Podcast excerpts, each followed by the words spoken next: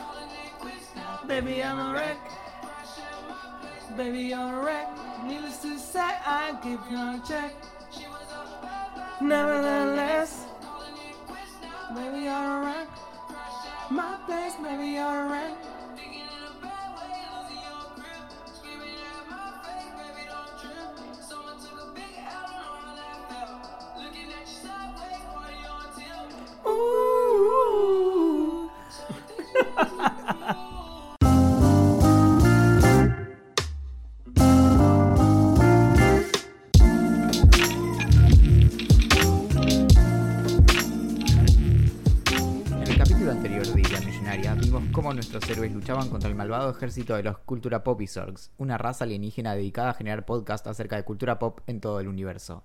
¿Podrán estos dos homínidos con una razonable cantidad de motivación por una poco aconsejable cantidad de alcohol en sangre liberar a los pueblos terrícolas de tan terrible asedio y llegar a casa a tiempo para comer unas empanadas?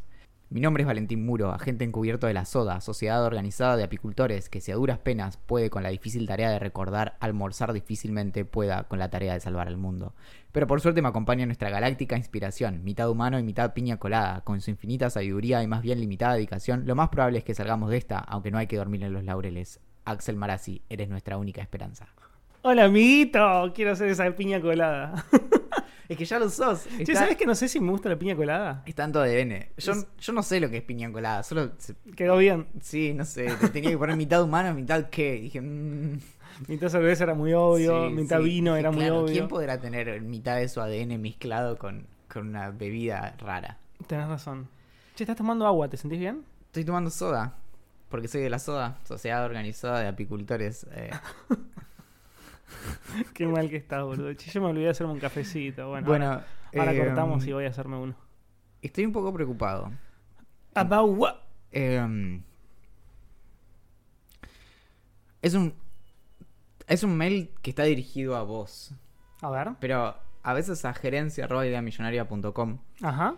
entran correos que no son moco de pavo, diríamos, ¿no? Sí. Sino que a veces llevan estas ideas que resultan ser millonarias, o intentan serlo, o pretenden serlo, a niveles medio extremos. Entonces te quería leer un mail de Bruno Sí. que me preocupó bastante, porque me hizo cuestionarme bastantes cosas. Vos sabés que yo hay 10 años de mi vida que no recuerdo, ¿no? Sí, claro. Lo, lo hemos Todos lo sabemos. si no me equivoco, en la primera temporada, en el episodio 17, si no me Sí. equivoco. No lo busquen, es mentira. En el minuto 20 28, entre 28 y 32, mencionamos esos 10 años que, que nadie sabe bien ni cuándo, ni cuándo fueron, es decir, si entre los 17 y los 27 o entre los 7 y los 17. Bueno, son, son mucha matemática, pero qué hermosa es la matemática, ¿no? Oh, es algo que a mí me apasiona A mí, me, profundamente. a mí me conmueve. Te leo el mail que A manda, ma- manda Bruno y dice, su, su mail se titula... Para que abras con un mail. No, no, cosa, ¿eh? es, es intenso. A Bien. Voy a pedirte que... eh, ¿Tenés para tomar nota? Sí, claro. Porque tengo. esto se está por poner muy, muy intenso. Ok. Buenas, Axel, ¿cómo estás? Bien. No, era, es un mail, es retórico, no es para que respondas bien. ahora. Ok, empiezo de vuelta. Dale. Buenas, Axel, ¿cómo estás? Bien. Me dirijo directamente a vos porque sé que si llega primero a Valentín nunca verá la luz. Ja. Ni hablar si la que lo abre es Olivia, porque si bien no tengo pruebas, tampoco tengo dudas de que es cómplice, si no la mente maestra, de la gran estafa de tu compañero podcasteril. Entonces yo leo esto y digo, eh. I'm hooked. Ahora bien, sin más preámbulo, mi teoría es que Valentín Muro y el youtuber Quantum Fracture son la misma persona. ¿De dónde viene esa teoría conspirativa que en principio parece una demencia? Se preguntarán. Bien, la primera y más tangible de las evidencias es el evidente parecido físico entre ambos. Manda una foto.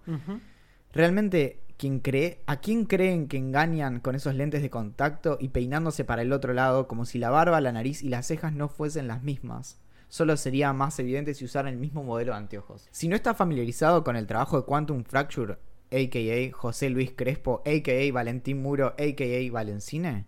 Te cuento que es un youtuber con casi un millón y medio de suscriptores en donde habla de ciencia en general y de física en particular. De hecho, es un estudiante de física en España.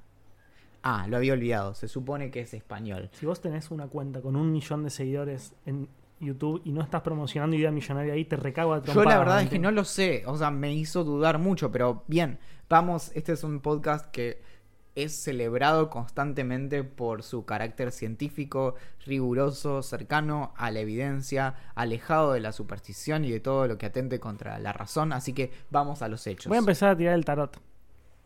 Ahora lo hablamos. Uno, ¿por qué Valentín no habla más sobre física? ¿No se supone acaso que a él le interesa todo? Ajá. Habla de filosofía, tecnología, hackers, libros, espiritualidad, pseudociencias, neotrópicos, supongo que son nootrópicos, vacas gaseosas, políticas sobre drogas, polimatías y síndrome del impostor, pero muy rara vez de física, a excepción del último capítulo del podcast. Se refiere a alguno que dijimos en un momento. ¿Será que quiere despistarnos de su relación con Quantum Fracture? ¿No hablar de físicas como Bruce Wayne gastando plata en boludeces? ¿Clark Kent siendo torpe o Diego de la Vega no sabiendo esgrima? Y yo ahí, yo ahí dije, bueno, Empezaste a dudar de vos mismo. no, yo ya venía dudando desde el buenas, Axel, ¿cómo estás? Pero bien, ¿cómo funcionan las cosas? Segundo punto. La obsesión cuasi perjudicial que tiene Valentín por saber cómo funcionan las cosas es bien conocida.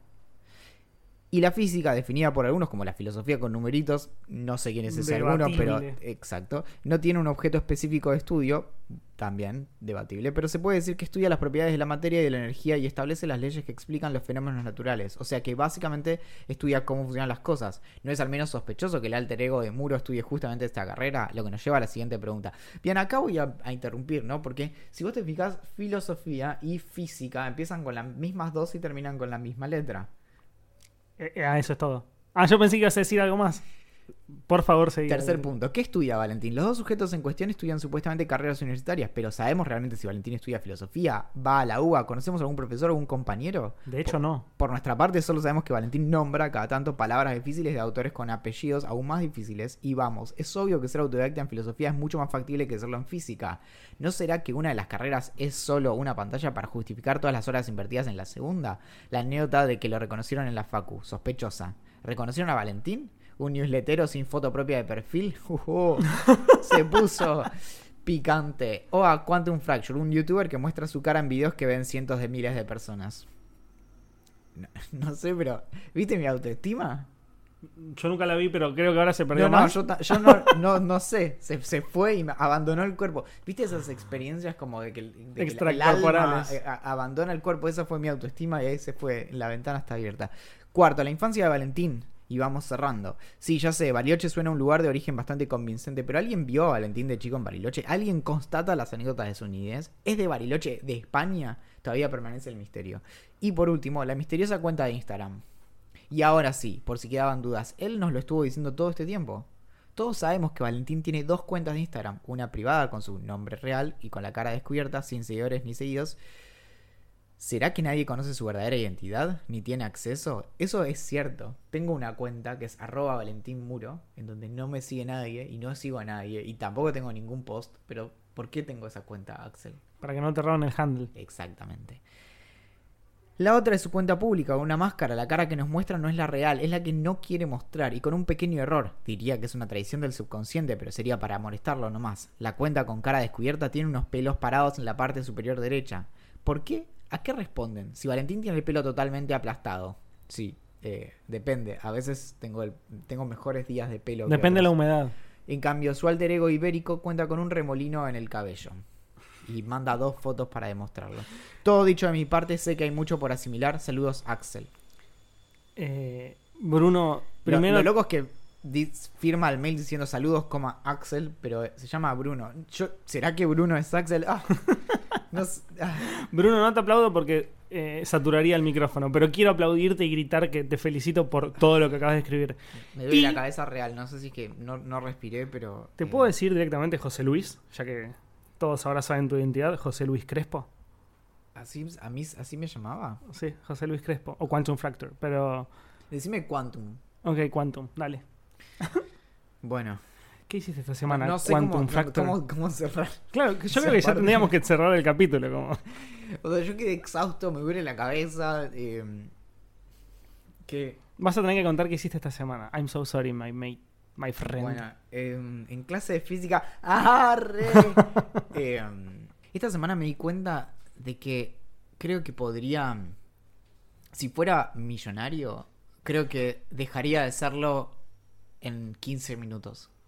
Me di cuenta de que donar plata, fuera de joda, ¿eh? Donar plata es algo muy, muy adictivo. Y es, creo que tiene que ver con el acto de donar en el momento en que lo haces. Porque yo estuve mucho tiempo, creo que tres años, en débito automático de Fundación Huésped. Y estuve en Médicos Sin Fronteras. Después en un momento creo que me quedé sin laburo y dije, chicos, So sorry. Sí, antes de que coman los niñitos o que lo que pase con los niñitos en África. Tengo que comer yo para poder seguir Claro. donando en el futuro. Entonces eh, me, me di de baja ahí y ahora no, no volví a hacerlo. Pero el tema de donar dinero de una, como hacer una donación, en este caso lo que pasó fue, está todo explicado en mi, en mi newsletter, en cómo funcionan las cosas, pero básicamente, y de forma muy resumida, hace un año falleció mi gato que yo había adoptado eh, cinco años antes por una enfermedad horrible que se llama virus de la leucemia felina y ese mes, esas seis semanas que, que duró como desde que le detectamos la enfermedad a que, que falleció, fueron terribles y muy costosas. Entonces yo gasté 32 mil pesos junto con Mayra entre traslados y cuidados médicos y eh, operaciones y cosas así muy terribles. Y en ese momento lo comenté en el newsletter y personas que leen, en ese momento no había como un club del newsletter ni nada, entonces personas que leían me, me dieron dinero, me dieron en total 8 mil pesos, que era un 25% justo de los gastos. Y a mí me pareció inmenso. O sea, por un lado, imaginaba que algo así podía pasar porque los gatitos generan emociones muy, muy fuertes. Pero la verdad es que era completamente como de algún modo inesperado. Y eh, no, no había, no, no había nada que me indicara que eso iba a pasar. Realmente me sorprendió que efectivamente las personas me dieran dinero. Sí. Ahora que hace, creo que ya va cinco meses, el club de fans de la curiosidad, que es el, es el club de apoyo a, a mi newsletter, como eso empezó a, primero a sumar gente y además a, a, generar como una especie de micro comunidad de gente muy, muy manija que le copa lo que hago, me, me dio la oportunidad de aprovechar todo el dinero que se donara, eh, que, que me dieran, perdón, eh, eh, durante marzo a organizaciones que cuiden a gatitos. Entonces agarré y entre el lunes y el miércoles doné 3.500 pesos a una organización que se llama Hace feliz a un gato, que es la organización que trabaja en el botánico cuidando de los gatitos del, botánico y consiguiendo que los adoptan.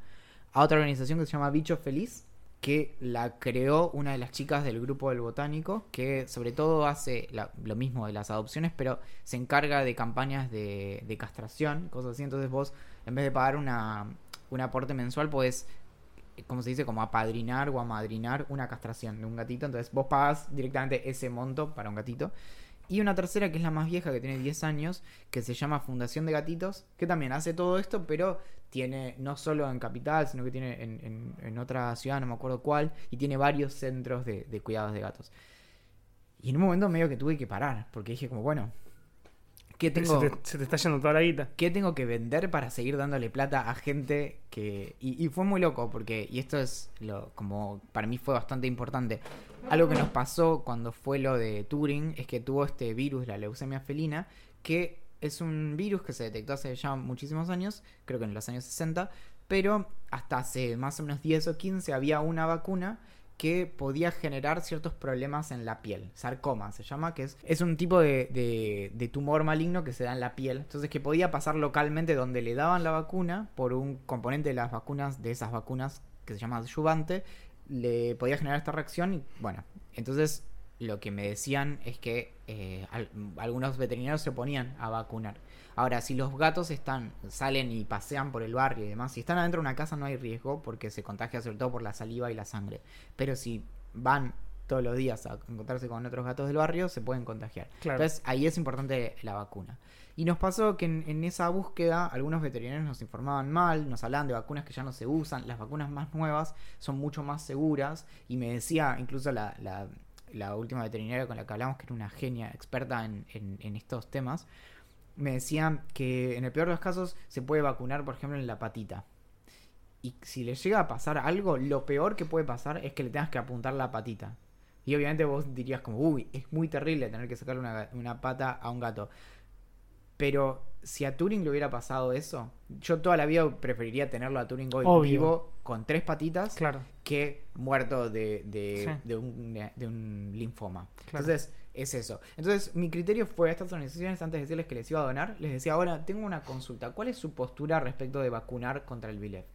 Y la verdad es que me dieron todas buenas respuestas. Me dijeron, bueno, mira, alguien me dijo, yo hace unos años me oponía, pero después de las cosas que estuve viendo y de situaciones que pasé y demás, ahora es otra situación. La vacuna es cara, entonces por eso no se puede vacunar a todos los gatos que se encuentran y demás. Pero una vez que me daban como la certeza de que eran como más bien de, de corte científico y no de, de estas cosas como casi de pseudocientífico, supersticioso, les donaba. Y era buenísimo, porque no se la esperaban, ¿entendés? Del Claro. chapelotas que le hace preguntas sobre la vacuna, se decía, bueno, perfecto, pasame una cuenta de mercado pago.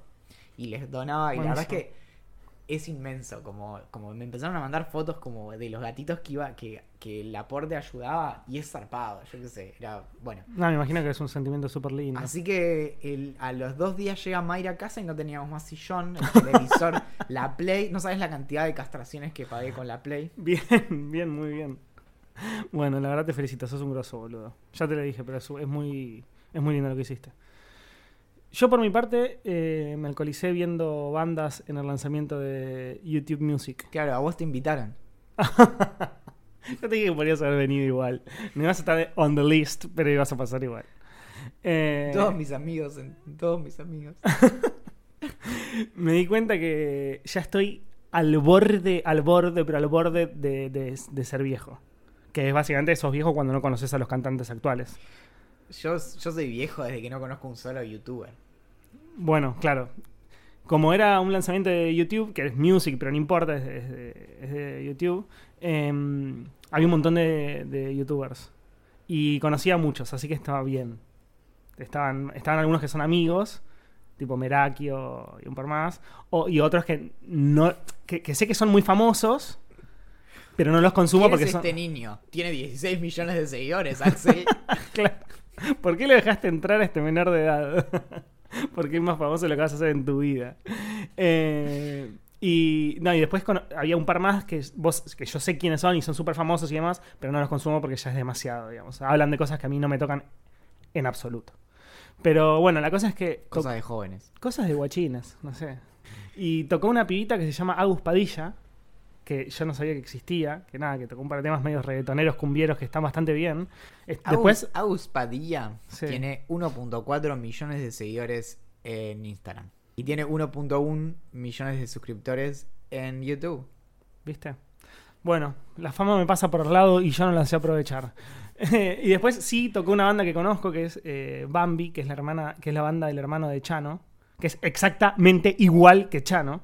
Y no solamente físicamente, o sea, si lo cruzas por la calle, capaz te lo confundís, sino también la música es igual a tan biónica. Entonces, Escuchamos muchísimo Tan Biónica y Chano viniendo de Bariloche. Es cierto, muchas personas cuando yo hablo y les cuento que cuando hablan de Tambiónica y hablan mal de Tambiónica, eh, yo les digo, a mí la verdad me gusta bastante. No me gustan todas, todas sus canciones, pero hay muchos temas, pero bastantes, tipo, no sé, o sea, que, que me conozco de memoria 15.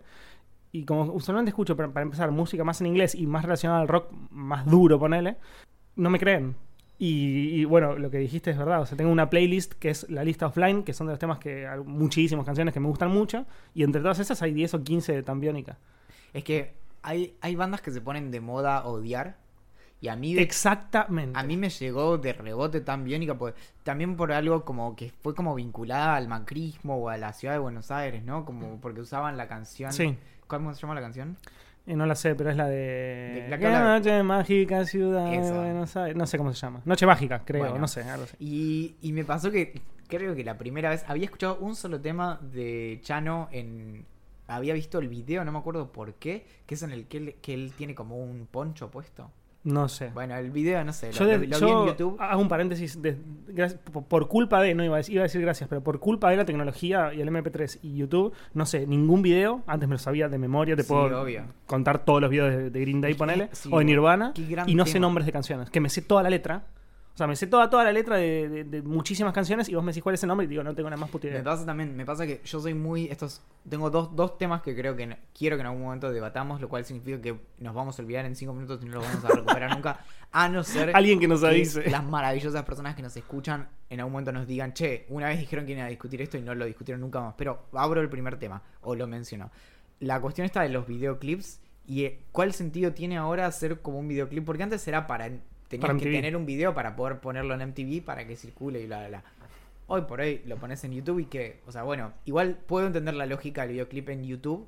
Creo que hubo un momento en el medio donde no tenía tanto sentido. Hoy tiene mucho sentido tener videos, pero al mismo tiempo hoy tenés los tipo los lyrics videos y esas cosas, entonces no, no tiene sentido. Ese era el primer tema. El otro tema es que yo soy muy escuchador de discos enteros en Spotify. Como que ha- hay discos que me gustan y que los pongo del primer tema al último. Y no te salteas ninguno. No, no, y que para mí no es una unidad, ¿entendés? Sí, sí, lo dejas como de fondo y lo escuchas todo. Por ejemplo, se me ocurre eh, Nevermind de Nirvana. Claro. Ese es un disco que se escucha entero. Eh, por ahí, bueno, American Idiot no sé si tanto, pero There is Nothing Left to Lose de Foo Fighters también. Como hay varios así que los tengo como muy marcados. Eh, a mí estaba pensando si me pasa con alguno, pero no, soy más millennial para eso. Escucho mucho canciones separadas. Eh, y si voy a poner un disco, que estoy pensando cuál, cuál de los últimos discos que me gustaron mucho, mucho, me gustaron to- casi todas las canciones. Ah, bueno, eh, casi todos los de DXX me gustan. No sé, el 90% de las canciones de DXX me gustan separadas y juntas. Y creo que el primero, que se llama, o sea, es, eh, se llama de la misma forma que la banda, eh, me puedo saltear una o dos canciones. Todo lo demás me parece fantástico y lo disfruto muchísimo. Pero que escuche entero de pe a pa sin saltear nada, es como que te decía recién, tengo que ponerlo, dejarlo de fondo y hacer otra cosa. O leer, o, o, no sé, estar dando vuelta por la casa, o no sé, estar con la compu boludeando. A mí me pasa, por ejemplo, el disco Take Off Your Pants and Jacket de Blink 182, que creo que es. si- o sea, no sé si es mi disco favorito porque Blink tiene ese disco y el siguiente, eh, el siguiente de estudio, que es el que se llama Untitled o, o Blink 182. eh, son dos discos que son como muy una unidad. El, el anterior es- creo que es el punto máximo del pop punk. El de Take Off Your Pants and Jacket, creo que ese es el punto y no es como el álbum blanco del pop punk. Va a haber gente que te va a No, cagar a tiro. Ya sé, ya sé, pero ya estamos. Mirá, estoy tomando soda. Y, y entonces me pasa que. Estoy re loco, tomo soda. Sí, obvio. Cu- Cuando los escucho sé todo lo que va a pasar. Entonces termina un tema y ya sé cómo empieza Claro. el siguiente. A mí me pasa con muchos discos eso y en particular de Blink me gustaba mucho, pero mucho, mucho, mucho el que es en vivo. Sí, bueno, ¿Cómo era? De- También yo me eh, sabía los chistes. Eh, pu, pu, De Mark pu, Travis Sí, ese, que, que hablaban de, de caca, de la mamá de- del otro. Eh, es un gran disco. Creo que er- tenía algo así como 80 canciones, que eran tracks, pero en realidad, no sé, Sí. tendría 15 canciones y todo lo demás eran Creo que chistes. el, el disco tiene tipo 21 temas Sí. y después, y que al final tenía Man Overboard que estaba grabado en estudio y después eh, tenía todos los, los tracks que eran como los comentarios en, en- en el vivo. Sí. Que algo que me pasó es que yo es uno de los primeros discos que escuché en vivo, eso es muy loco también. Y cuando después escuché bandas en vivo de verdad, las bandas no hacen eso. Claro. No, no hablan tanto como ellos. Ellos tenían mucho hablar entre canciones. Y me empezó, me empezó a pasar cuando me, me vine a Buenos Aires de ir a ver bandas en vivo, que los chavales tocaban. Claro, igual sabes cuál es la gran diferencia, que quizás fue casualidad o, nada, o quizás Sí. justo eh, los las bandas que viste no hablan en vivo. Las bandas inglesas no suelen hablar. No sé, vos vas a ver Arctic Monkeys, los chavales vienen, tocan, capaz te hacen un bis y, y thank you, tipo, see you later, nos vemos no- y chau. Sí. Las yankees son diferentes, tienen un poquito más de onda y entre tema y tema capaz te tiran, como eh, te enfiestan, aplaudan, mueven las manos, no sé qué, y bla, bla, bla. Eh, es muy de, de- de banda inglesa. Que, son medio sortivas. No son sortivas, pero tienen otra onda, ¿viste? Son más frías, o sea, me- menos No, showman y- y, más. Y algo también que por lo general necesitan a alguien que le haga la segunda. En Blink tenías a, a Mark y Tom que hablaban mucho entre ellos. Pero después, no sé, hay bandas en donde tenés solo el vocalista que habla y es casi un monólogo. Entonces no, tiene otro con el que charle Claro. o, o se diviertan y eso. Bueno, así que eh, vi a Bambi, vi a Agus Padilla, eh, me escabé unas cervezas y estuvo muy bueno el lanzamiento de YouTube Music. Tengo que ahora probarlo un poco más, estuve usándolo un toque. Bueno, me dieron la- un, un acceso unos días antes del lanzamiento oficial. Ah, vos Y- te lo. Y, y estuvo, está bastante copado. Hay, hay que ver bien eh, después qué tipos de acuerdos tienen, ¿viste? ¿Qué Y, tenés? Un mes gratis, ¿no? No, tres. Tres. Es bastante. Sí, sí, sí. Igual ahora que está abierto, todos pueden tener. Sí, si sí, no sí, son sí. Axel. No, no, no, ahora está abierto y pueden usarlo todos durante tres meses gratis. Está bast- Esto no es un chivo, pareciera que es un chivo, pero no lo es. Eh, nada, el diseño está bastante copado. Sí, es el- el- el- hicieron copy paste de, ¿De? Spotify. En el diseño, sí, en algunas cosas sí. Yo creo que va a tener más, más integración, obviamente, con el tema video. Algo que se tiene que decir es que cuando vos pones YouTube Mix, funciona muchísimo mejor que Spotify. Ah, sí. O sea, si yo le pongo una canción y recién estábamos escuchando Sunflower sí. y mm, de Post You're a Malone. sunflower. Exacto. Si vos le pones mix ahí, las canciones van a estar mucho más copadas entre sí, más, Claro. más vinculadas que si vos le pones radio a Spotify. Y además, Spotify empieza a repetir temas muy rápido. Sí, eso sí. Si vos te Eso me vuela la... O sea, ¿qué te pasa, No boludo? Me pusiste la misma canción hace cinco canciones, Es boludo. que a, a mí me pasa ponerle, llegar a la oficina y ponerme una radio así, y al toque lupea de vuelta. Claro. Eh, te iba a decir... Ah, algo que me gustó mucho de, de lo poco que usé YouTube Music es que cuando vos abrís la aplicación por primera vez en la historia, te registrabas todas o sea, boludeces que en realidad si estás logueado con, con Gmail, eh, con Gmail, con... Sí, depende con qué estás logueado en, la cuenta de, de YouTube, eh, ya como que automáticamente se sincroniza y te pregunta, te da una lista de- de artistas bastante larga y vos seleccionás cuáles son tus favoritos de esa lista. Y cada vez que cliqueas en uno de esos favoritos, se abren listas más de otros artistas similares a esos. Entonces vos te- yo la verdad, para, para enseñarle a ese, a ese algoritmo eh, lo, lo mejor posible mis gustos, seleccioné como 150, ar- 150 artistas. O sea, como estuve un rato largo poniendo como Madonna, sí, se me abría otro. Esta, sí. O después, no sé, Blink, sí. Después Green Day, sí. Y así, un millón. Un millón.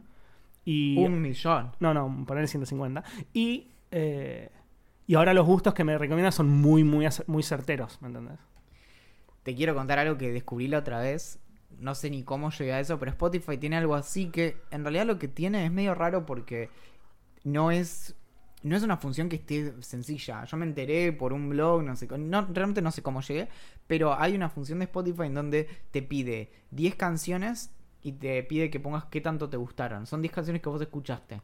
Entonces, con eso va afinando Está tu bueno. gusto y cuando terminas las 10 canciones te dice, ¿querés con 10 más? Y así, yo lo hice creo que 10 veces, o sea, ranqué 100 canciones y me te crea una nueva playlist en Spotify que se llama You've Got Great, Great Taste y, mm, y te va agregando canciones ahí. A la mía quedó ya larguísima y, y la, la colgué.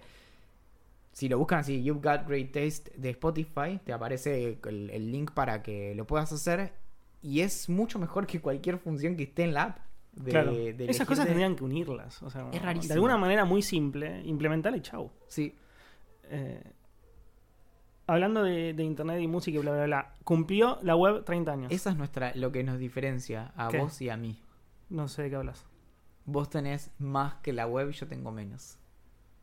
Es cierto, boludo. Yo tengo 3 años más que la web. Y yo tengo, no sé cuánto, tres meses, dos meses. 3 meses menos. Sí, O por ahí. Mirá vos. claro. Soy te más grande que la ¿no? web, boludo. Nació, el- nació la web y al toque estaba yo listo para la acción. Sí. Es más. el que nos va a matar a todos es el email. Que tiene 200, tiene como 45 Sí, pirulos. Sí, sí, sí. Pero, pero si lo pensás así, es más, yo nací creo que tres semanas antes o un mes antes. Mira vos. Bueno, vos naciste seis meses antes igual. ¿A qué te referís? Que naciste antes de tiempo. seis ah, yo nací. a A lo- los- No, no, eh, siete mesinos. Ah, pensé que eras tre- trimesino. No. no, boludo. Eh, sí, yo nací eh, a los siete meses. Tuve un montón en incubadora. Fue un bardo. No fue tan bardo igual. Digo, eh, quizás para mí, claro, quizás para mi familia fue un bardo. Yo ya estoy bien, tranqui, no se preocupen. Y encima lo peor es que te dejan la incubadora como hasta los 12. Hasta los 12 años. Bueno, estuve ahí eh, un montón. un montón de tiempo. Iba... Es que, es más, ¿te acordás ese, ese verso que- de internet de los gatitos bonsai? Sí. Bueno, está inspirado en tu historia. Claro, por eso soy tan mini. Sí. y por eso tenés forma cuadrada, como la Claro. incubadora, por eso no. Y es más, te salían por los agujeritos los bracitos. No, era, era muy lindo, la verdad. Era muy La lindo. Tienen que verla, después subimos las fotos. Bueno, yo nací antes porque ya había salido internet, ya, ya existía la web. Entonces Sí. no podía esperar a salir al mundo y poder navegar. Me encanta, me encanta el Es motivo. una, es una gran. ¿Ves cuando hacen las películas de orígenes como la de tipo Capitana Marvel y eso? Que te cuentan cómo se originó. Cuando hagan el origen de, de Valentín, Sí. van, a, van a contar eso. Sí. Me, me, emoci- me- me agarra algo. si me tuvieras que decir lo mejor de internet, una sola cosa, porque podemos estar todo el día. Lo mejor de internet. Yo te digo la verdad, se me vienen muchas cosas a la cabeza porque me Te atrae. dije una. Ya sé, ya sé, pero digo, me, me atrae mucho la nostalgia de la web, ¿me entendés? O sea, como yo recuerdo el pasado de, de lo que era la red, tipo IRC, BBS y demás, que no, está, que no son directamente, no, están, no son la web, porque el IRC es un protocolo diferente, o sea, no, no tiene nada que ver con la web en sí, pero la web permitió su expansión, digamos. Me Su- re gustaría algo que se le pueda instalar tipo una computadora, una laptop, lo que sea, y que te haga una experiencia, tipo que sea viajar en el tiempo en la web, ¿entendés? Que vos la arranques y aunque tengas una conexión de 250 megas o lo que sea, sea dial-up y que te tengas que conectar dial-up aunque te lo finja y Sí. que navegues en sitios del año 98 o no sé, 98 es medio mentira porque en esa época tampoco era, pero principio de los 2000, como 2000 a 2004 Sí, creo que sí, es sí. ese momento dorado Es un gran momento. pre-banda ancha, en nuestro caso, obvio que ya existía, ¿no? Pero Sí, sí, sí. Eh, así que lo que diría. Ay, no sé, es muy difícil. Pero bueno, lo que digo como eh, es algo muy. eh, quizás cliché, pero es lo que siento, la verdad. Es como la, la- la posibilidad de expansión de conocimiento, digamos. O sea, como la posibilidad de que todos accedan a, a- lo que quisieran de una manera muy simple y rápida. Con solo una conexión muy simple. No hablo de ver videos en YouTube, hablo de tener acceso a, a leer, una, a leer diarios, a, a- a informarte, a educarte y demás. claro, en otras palabras, porno. en otras palabras, porno. Me encanta. Para vos. A mí también creo que me agarró por el lado de la nostalgia y la pregunta me, me complicó bastante, pero creo que hay, hay una cosa como que... mm, O sea, son varias, pero... Ay, yo te había dicho una sola y ahora se me ocurren varias, pero no sé qué hacer. Bueno, Podés, podés decir, decí una, decí una o, y después o si trato, querés- viste que en alemán puedes hacer una gran palabra muy grande. Sí. Entonces puedes decir, puedes decir Wikipedia de los foros, todo en una. Eh, pero creo que son esas dos. Wikipedia por un lado porque... O sea, si, si, lo, si pensás la idea de que te podés como quedar horas leyendo algo que, Años. que en sentido estricto es una enciclopedia y podés estar realmente entretenido leyendo acerca de, no sé, como los nombres de montañas más extraños o lo que sea, ahí hay algo muy, muy impresionante. Y si al mismo tiempo pensás que eso lo hicieron un montón de personas o en, en sus tiempos muertos o en sus ratos libres o incluso en sus horarios laborales o lo que sea, y le dedican a veces miles de horas al año para que vos después te pierdas en eso, la idea es impresionante. Sí. Y los Es que si lo pensabas antes, vos decías, esto no va a triunfar ni en pedo. eh, uno de los chistes, bueno, yo hace muchos años trabajé casi seis meses en Wikimedia Argentina, que es la, la pata, el capítulo argentino de la Fundación Wikimedia, y ahí conocí esta expresión, que es ya un cliché, pero es que Wikipedia es un proyecto que no funciona en la teoría, pero sí funciona en la práctica. O Claro. sea, si vos me decís, voy a hacer una enciclopedia que va a ser más completa que la enciclopedia británica, incluso a veces más precisa, y la va a hacer un montón de gente en sus ratos libres. Es una locura absoluta. Claro, decir, dale. Sí, sí, es una locura absoluta. Pero bien, ahora la parte más eh, picante. La- lo que menos nos gustó. Sí. Para mí esta fue súper simple. Y se me ocurre una sola que, les, que supera por mucho a las demás. Para, para, déjame adi- adivinarla. Eh, sí, la gente escribiendo en mayúsculas. No. La toxicidad en las redes sociales. Y sí. Tipo, la gente, boludo, que no para un segundo y decís, ¿qué te pasa, man? Bueno. ¿En qué te puedo ayudar, boludo? Voy a abrir mi sobre. Mi- eh, en realidad eh, le estoy escupiendo al sobre, no, no sé, bueno. Eh, Ahí está, lo- ahí, lo va mejor. el sobre y saco el, el papelito. Y yo había puesto también la, la facilidad con la que se puede ser un hater. Perfecto. Es, sí, creo que... eh, a, a mí, me- bueno, ya lo comentamos varias veces, pero creo esa escena de la película de Jay and Silent Bob, que te la mostré un montón de veces, aunque nunca vimos la película, pero te mostré muchas veces la escena en la que salen a pegarle a todo el mundo en internet, literalmente tocarle la puerta y decirle, che, vos escribiste en internet esto y lo otro. Sí. Es fantástico porque la mayoría de las personas, la vasta mayoría, yo creo que no puede hacerle frente a sus comentarios. Claro. Y puede ser terriblemente hiriente al punto de, o sea, de, de empujar a personas a situaciones muy, muy miserables Claro. Con cero costo emocional. Sí, sí, sí, es, es escribir una línea y apretar send. Eh, sí, eso la verdad que es, terrible. No, y- nada, y no le veo como una solución a corto plazo, la verdad. Pero bueno, nada, espero que, espero que se solucione. Eh, Che, nos, nos llegó una idea millonaria. A ver si con esta. venga. Sí. A ver si con esta la pegamos. Sí, bueno, Maxi nos escribe y dice que debería existir una aplicación en donde puedas bloquear el celular para estudiar y solo puedas desbloquearlo contestando correctamente preguntas sobre el tema que estudiaste. No, es buenísima. Digo, es una boludez porque podés buscar cosas en la computadora y responderlas directamente. Pero si, si pensando en que la gente no va a hacer trampa, me parece muy bueno. Hay, viste, un montón de, de despertadores que son así. Tenés desde el despertador que físico que tiene un billete y te lo va como rompiendo, como triturando si no llegas a tiempo a pagar el despertador. O están los que están vinculados a una cuenta de tarjeta de crédito, entonces te empieza a cobrar un dólar por No, cada, me muero. por, no sé, cada cinco minutos que no apagues el, el Es muy, despertador. es muy buena. Y lo que se me ocurre también es el tema de las flashcards para estudiar, que son Sí. cuando te haces tipo una pregunta y al otro lado le pones la respuesta. Es un, es un sistema que funciona muchísimo para estudiar. El problema es que te lo tenés que armar. Sí, es una paja. Igual yo creo que armarlo es un proceso en el que también estás estudiando. Pero bueno, muchas veces a mí siempre me ganó el, uy, tengo que hacer esto. Sí, sí, y entiendo. termino sin hacerlo. Claro, yo no lo hice nunca. Eh, bueno, como postdata nos dice que leyó El Guardián entre el Centeno y que también actualmente está leyendo El Curioso Incidente del Perro a la Medianoche y que nos, bueno, nos agradece obviamente por las recomendaciones. Eh, creo que es un buen momento para, para, para pasar a, a Cenando con Libro Legrand. Sí, que hablando de eso, en las próximas semanas se sumaron esta, esta semana, ¿cuánto? Como cuatro personas al, club de lectura del libro Legrand, así que antes de que termine marzo vamos a estar entregando los, los libros de este mes. Sí, hay buenas noticias con eso. Eh, estuvimos hablando con algunas personas de Penguin Random House y se recontra coparon. Algunos de las personas que trabajan ahí escuchan el podcast, saben que hicimos Ay, no. este, este club de lectura. Cada vez que decís que alguien nos escucha, yo siempre pienso como... Qué cagada nos mandamos. yo, yo todavía estoy agradeciendo que no nos escuchan nuestros familiares. Yo, posta, cuando me dicen, te escuché en el podcast de las ideas millonarias, me pongo colorado mal. Como digo, como... No es algo bueno, ¿entendés? Me genera un estrés. Me gusta que le digan el podcast de las ideas millonarias. Que, que no tengan la más puta idea de qué se trata, pero me parece fantástico. bueno, para no irnos por las ramas de nuevo, eh, hablamos con la gente de Random House, que se recontracopó, de Penguin Random House. eh, y ellos nos van, a, nos van a dar los libros para que les demos a los queridos ideantes. Y el primero que. sí, siempre vamos- van a ser libros que a nosotros nos gustaron. Y. Axel, Sí.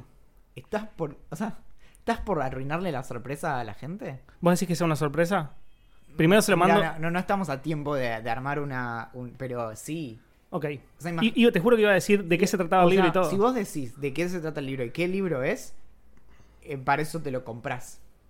Acá el chiste es la sorpresa también, ¿entendés? Ok, me, gu- me gusta, listo. Sí. Bueno, entonces hacemos así. Ya tenemos el Para- libro. eh, te- más sencillo. ¿Es un libro que está bueno? Sí, ¿Está copado? sí, ¿Est- ¿Está piola? sí. Eh, ¿Es entretenido? Ujú. Ok.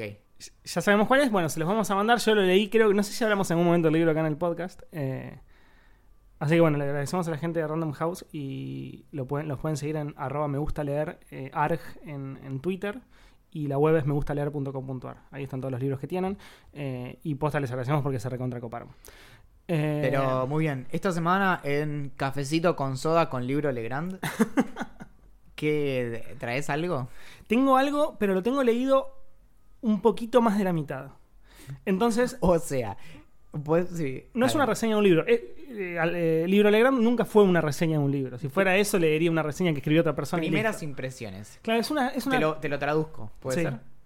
O sea, en este estado con este libro ahora es, es que fueron a tomar una birra, estuvo todo bien, no pasó nada, pasaron unos días, un montón de mensajitos, tomaron un café, el café se alargó, fueron a cenar, de vuelta algo más, ahí sí hubo algunos besitos, todo bien. Después unos mensajitos más y estamos viendo para si hay un tercer encuentro. eh, bueno, ¿Es me una buena parece, descripción? me parece una buena descripción. Lo que yo pienso en relación a todos los libros que leo es que para el 50% del libro me tenés que haber enganchado de alguna manera. Yo mi, mi umbral es mucho más bajo. Es mucho más bajo, bueno. Pero no, no, no es consciente, ¿eh? Me pasa que no es que digo, Sí, sí, querés dejarlo. Me encantaría tener algo como, ok, lo abandono, pero me pasa que simplemente me olvido rápido. Claro. Te leo un 20% Sí, y si al día siguiente, al revés, cuando me engancho con un libro, eh, pienso en el libro durante el- la semana. Tipo, digo como, "Uf, quiero, quiero saber cómo sigue. Sí, sí, entiendo. Sí, bueno, me pasa un poco lo mismo. Eh, creo que nos pasa a todos que empezamos a leer las páginas, ¿viste? Y empezás a pensar en otra cosa y te das cuenta que avanzaste cinco páginas y que no tenés la más mínima idea de lo que está pasando. Bueno, con este libro me pasa algo raro, porque hay muchas partes del libro que me parecen muy buenas de situaciones. Es el libro Kentucky's de Samantha Schweblin. Schweblin es la escritora, es empezó escribiendo cuentos y después escribió un- una novela que se llama Distancia de Rescate, que creo que la comenté acá, que la leí y me pareció muy, muy, muy buena. Es un libro que Distancia de Rescate. Es un libro que tardás en entender de qué carajo va, pero cuando lo entendés decís, wow. Y mm, con Kentucky me está pasando que hay algunas escenas que me parecen increíbles y hay otras que vos decís como, bueno, que termine y que pase al siguiente, porque la verdad que no- no- me estás hinchando las bolas. Trata sobre... Mucha gente lo relaciona con redes sociales. Trata sobre un ¿Te mundo... puedo decir lo que me dijeron a mí del libro? No lo leí. A ver. Pero el otro día me lo picharon, me dijeron como tenés que leer este libro y me dijeron tiene mucho que ver con un capítulo de Black Mirror que creo que se llama tipo White Christmas, si no me equivoco, el episodio, que hay un en, el- en ese capítulo hay como unos aparatitos en donde vos copias como una versión o, o básicamente uploadeas tu conciencia ahí adentro para que eh, para que se entrene y después sirva en tu casa. O sea, básicamente te sirva como, como te maneje la tostadora y como si fuera un Google Home o algo Entiendo, así. entiendo. Pero es una copia de vos mismo que estás ahí adentro atrapado manejando la casa. Si es, literal, si es literalmente eso, no te lo podría decir. Lo que sí. Hay- la, la situación es así. Son como una especie de Furbis, que se llaman Kentuckys. Que son realmente Furbis, que son bichitos que tienen forma de bichos. Hay algunos con que tienen formas de dragones, otros tienen formas de cuervos, otros tienen forma de gatitos, de, de conejos y demás. Que son peluditos y como bien Furby. Y Ah, que vos lo comprás y hay otra persona del otro lado que tiene una tablet o una computadora donde ingresa un código y automáticamente, pero random, vos pareás una pantalla con el Furby. Entonces, vos ves a través de los ojos del Furby, yo estoy diciendo Furby, pero es un Kentucky, de los, del Kentucky, la vida y la casa de la otra persona que te, que te adoptó. ¿Me entendés? Y es completamente random. Entonces vos quizás prendés un, un Kentucky y terminás viendo la vida de una persona que vive en Tokio y, eh, no sé, eh, Se dice emparejar, lo acabo de googlear. emparejar. Claro, el, Sí. el per. El, el pareo, sí. Claro. Entonces lo, lo emparejás, bueno, y automáticamente empezás a ver la vida de otra persona. Y, y todas las escenas giran en torno a esto. Está, está- y en- lo que pasa es esto, es como que hay unas escenas que están muy interesantes en algunas situaciones de la vida y en, y en relación con estos bichos que están muy buenas. Personas que los empiezan a tomar como seres, como los quieren, personas que... ¿Cómo que- es? ¿Del lado de la tablet lo manejan al bichito? Sí. Ok. Vos vas caminando por toda la casita. eh, hay gente que los trata bien, hay gente que los trata mal. Y, Y- no, voy a contar más porque no tiene sentido, pero es eso. Hay algo así como que hay gente que trata de comprarse muchos para. Para después como tratar de vender. Ok, tengo este chabón en Francia. Exacto. Esa es una escena. ¿Ves? No, No, no hace es... falta leer los libros, Axel. Bueno, nada, no contes más porque la gente no sabe. Eh, y yo capaz tampoco. Eh, pero Ay, bueno, me, está gustando y para la semana que viene ya lo voy a ten- tener todo terminado y, y voy a poder eh, hacer como una especie de reseña recomendación más formal. ¿Escuchás eso? No, la verdad de, no. de lejos. Mm. Es-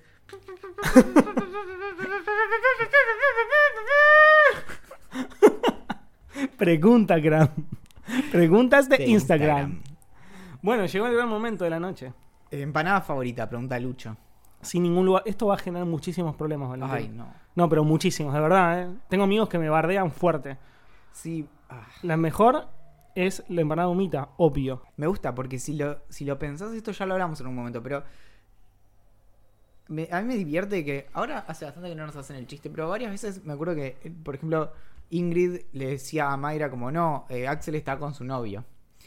Y bueno, y entonces lo que la clave de mi, del éxito de mi relación con Mayra es que a Mayra no le gusta el chocolate.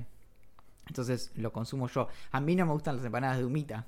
Así que creo que esa es la clave de la solidez de idea millonaria. A mí tampoco me gusta el chocolate.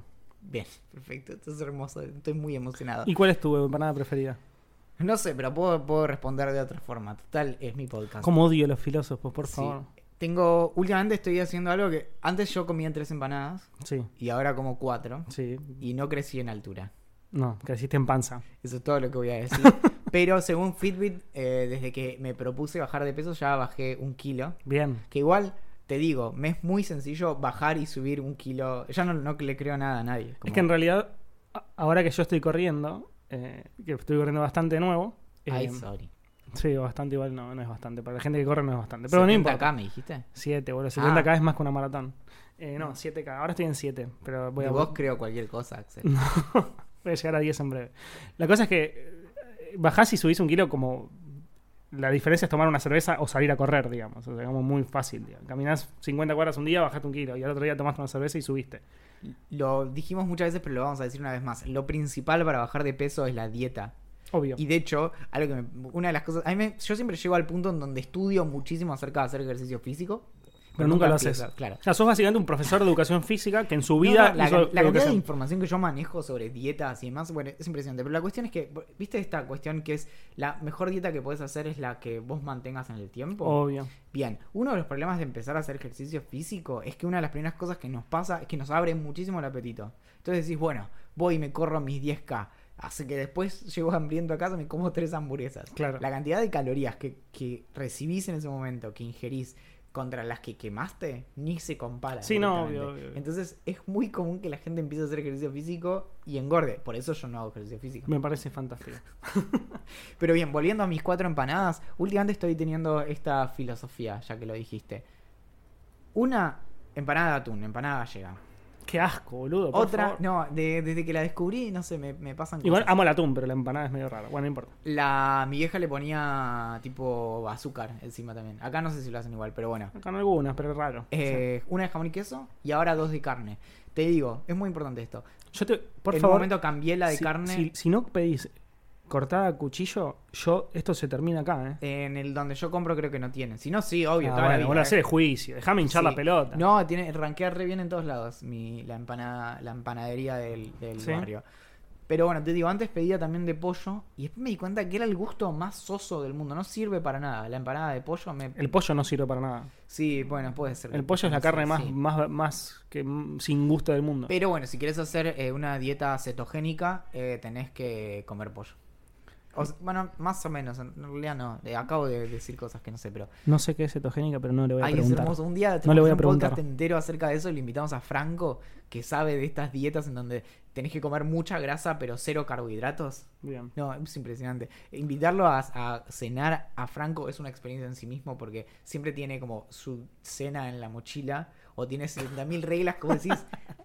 Franco es un amigo barilochense de Valentín. le- lo inventaste.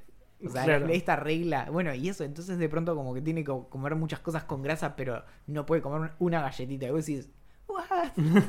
Bien. La pizza se acompaña con cerveza o gaseosa. Bueno, te cuento, ya lo debo haber contado, pero te cuento mi regla. Cuando como afuera, si no sé qué tomar, tomo Fanta. Solo lo, lo tiro así. Pero le encontré el gusto a, a tomar, a comer pizza con cerveza. Para mí es. Lo que me pasa es lo siguiente. Para mí la coca es la bebida más rica del mundo entero. Por mucho. No hay, no, no hay nada que le gane en absoluto. ¿Me puedes decir, toma este whisky que sale 12 mil millones de dólares? Yo lo voy a tomar y me voy a decir, dame un vaso de coca. Entonces, ¿Viste cuando hoy dije que si fuera millonario lo donaría todo? sí, Me acabo de dar cuenta que no, que lo gastaría todo en un montón de whisky de 12 mil millones de dólares. es perfecto. Después invítame a tomar uno, no sé Es terrible. En una hora me rompiste, Axel. Ya estaba roto, Valentín. Yo solamente te mostré el camino. Y mm, entonces la pizza es con, para mí, coca. Pero ¿Y Moscato? he tomado con moscato, muy rico también. Pero prefiero con coca. Siempre con coca. Siempre con coca. Muy bien. Sí, no, no, no sé qué. ¿Y con vino? No, bueno, eso habría otro capítulo. Axel, WhatsApp. esto está por subir a nivel de 10.000. A ver, ¿Qué fue primero, el huevo o la gallina? Pregunta ese. ¿por qué me haces esto? No tengo la menor idea. Tirá, arriesgá. Para vos. Arriesgo sin, sin saber la respuesta en absoluto. Sí. En tu Para mí- experiencia, en tu experiencia. Para mí fue el, el- la gallina. ¿La gallina? Ok, Sí. vamos por esa. Te cuento, para la respuesta de la gallina, todo tiene que ver con una proteína que se llama ovocleidina 17. O en los amigos le decimos OC17. ¡Oh, sí! Bien, el asunto es que esta eh, proteína que se encuentra en, en los huevos actuales eh, depende, tiene que ser producida por la gallina que pone los huevos, ¿verdad? Gané. Bien, entonces en el útero de las gallinas se produce esa, esa proteína que es lo que hace que se forme esa capa de calcio endurecida que hace que sean huevos duros. Porque hay huevos blandos, si alguna vez fuiste a la playa vas Sí, a ver sí. que los huevos de peces tienen, no, no son, eh, no tienen calcio en su, en su borde, digamos. Ahora, esta proteína tiene que ser expresada por la gallina, no por el huevo, obviamente, porque Claro. es lo que cubre al huevo, entonces eh, hay un problema de circularidad causal, diríamos, eh, los, a- los filósofos cuando nos juntamos a tomar eh, Fanta y comer pizza. Entonces, el, el tema ahí es qué pasa con el pájaro en donde aparece esa, esa proteína, pero eh, el huevo no. Entonces, si vos lo pensás al revés, tendrías que tener de algún modo una primera gallina que produce esa proteína, pero tiene que haber salido de un De huevo. un pájaro. de- claro, pero tiene que haber salido de un huevo que no tenga el- el- la, la cobertura reforzada, ¿entendés? Sí, sigo. Entonces, el, el problema de esto, como, como respuesta de la gallina, y ahora pasamos al huevo, es que esta proteína puede ser común en, en muchos, eh, eh, en muchos pájaros e y no es exclusiva de las. Del, está en muchas aves. Entonces, puede que sea muy anterior al primer pollo. Esto es, puede ser que la proteína estuviera ahí, pero no estuviera directamente expresada y formara el- el- la cobertura del primer huevo. Entiendo. Ahora bien, la respuesta que me parece mucho más linda es que vino primero el huevo. Obviamente de algún lado tiene que haber salido la gallina, ¿no? Entonces, la idea de esto, y a mí esta me divierte mucho más, es que en algún momento tuvo que haber algún animal que fuera casi idéntico a la gallina moderna, algo así como una proto gallina, que puso un huevo que estaba fertilizado, no como los que vos comés por lo general, o sea que de ahí podía salir un embrión, Ajá. cuyo ADN era idéntico al de una gallina actual. Es decir, que la gallina nació Hay una mutación. la gallina nació de una no gallina en algún momento, una proto gallina. Me cierra, me cierra también. Y entonces, en palabras de Neil deGrasse Tyson, ¿qué vino primero, el huevo o la gallina? Y él dice, un huevo que lo puso un ave que no era una gallina. Me encanta. Es increíble. Es- Este es un, Se es- fue. es se- estábamos medio nerds hablando de libros y ahora nos fuimos al recarajo. Me encanta. Ah, me- hagamos una remera que sea Ovocleidina 17. Ahí está. Es más, Solamente para. Es un chiste interno. Volviendo a la mm, analogía entre conocer a una persona y conocer un libro, en la primera cita llevas una remera así y te dice, ¿qué, qué dice tu remera? Y decís, ¿qué vino primero, el huevo o la gallina? Ya está, tenés para hablar las próximas tres citas. Muy bien. Che, me encantaría que se arme como una comunidad in- inmensa en todo el mundo de ideantes, eh, de muchos idiomas también, imposible de llevar a cabo, pero bueno, de muchos idiomas, eh, y que sea un chiste interno del OC17 chiquitito a la, a la derecha, como si fuera la marca en la remera, entonces vos vas caminando, tipo el club de la pelea, Sí. como nadie habla de idea millonaria y nos reconocemos por la, entonces vos caminando Por la calle, ves OC17. OC, tipo le guiñas el ojo, yo sé de qué se trata. Muy bueno. Perfecto. Bueno, para el vino de esta semana, que es el newsletter de. es el Very Ideante Newsletter optativo para las personas que se sumaron al VIP de Idea Millonaria. Tenemos eh, algunas sugerencias tecnológicas, unas. eh, creo que pegan muy bien las extensiones de Chrome como sugerencia. Sí. Y además, y esto les va a encantar, inauguramos la playlist de vino. Yeah. Así que esta semana tenemos la primera playlist de, compuesta por el, el único, inigualable Axel Marazzi, que tiene... ¿Qué, qué tiene? ¿Quieres adelantar algo o, no- o rom- o se rompe? Eh, ah, pero esto lo único sale que voy a decir, sí, lo único que voy a decir igualmente es que tiene canciones en castellano y en inglés, que es un mix muy extraño, cosa que yo nunca hubiera hecho en el pasado, pero hace un tiempo eh, empecé a escuchar bandas eh, de acá de Argentina muy indies, gracias a Nico, sobre todo, y, y, la- y decidí agregarlas. Igual te digo que es mi, lo que más me gusta de, de vino a partir de esta semana, que inauguramos el Ideante de la semana. Sí, muy me buena. parece idea. fantástico porque de pronto eh, enterarte qué hace que a las personas les guste este delirio de proyecto que es Idea Millonaria es impresionante. Sí, la verdad que sí, está muy bueno. Eh, ya saben que pueden empezar a recibir vino colaborando con Idea Millonaria, haciéndose VIP, VIP. ¿Qué significa VIP? Very ideante persona. Ah, yo pensé que era Very Important People. Sí, no. Ah, mira vos. En realidad, Eso es una confusión Es como el huevo y la gallina, en realidad el Pero VIP es bueno, otra cosa. es como la gente que pone solo con tilde y sin tilde, eso fue abandonado por la Real Academia Española. Bueno, también fue desplazado el significado común de VIP por el que manejamos en este espacio sonoro. Pueden encontrar todos los beneficios en vip.idamillonaria.com. Nos Eh, preguntaron hoy en Instagram, ¿qué onda Patreon? Alguien que no vive en Argentina. Para Sí. las personas de Argentina funciona con Mercado Pago, todo Sí. liso. Para las personas fuera de Argentina pueden intentar con Mercado Pago o pueden intentar con Patreon. En realidad cualquiera puede intentar con cualquiera de los dos. Y nos preguntaron si era seguro y si Patreon es el, el principal lugar en donde los creadores independientes eh, ponen sus, sus Sus proyectos. beneficios y proyectos y demás. Sí. Y esto fue el episodio 10 de la segunda temporada de Idea Millonaria. Mi nombre es Quantum Fracture. Algunos me conocen como José Luis Crespo. Exacto. Mi nombre es Axel Marasi. Por suerte nadie me encontró un doble en el mundo. Te hemos encontrado varios, pero los iremos largando con el tiempo. Agradecemos a Julián Príncipe la canción de apertura. Pueden encontrar eh, todo en ideamillonaria.com. Eh, el usuario de Twitter es Idea Millonaria P, el de Instagram es Idea Millonaria Podcast y en Facebook y Telegram estamos como Idea Millonaria. En Telegram es donde subimos videos redondos cuando nos aburrimos en la fila del chino. Y nos escriben sus mails con sus maravillosas ideas millonarias y no tanto a gerencia.ideamillonaria.com. Ahí también eh, nos pueden mandar la tarea de esta semana y nosotros vemos cómo les ayudamos para que se saquen una buena nota. Atentamente. La gerencia.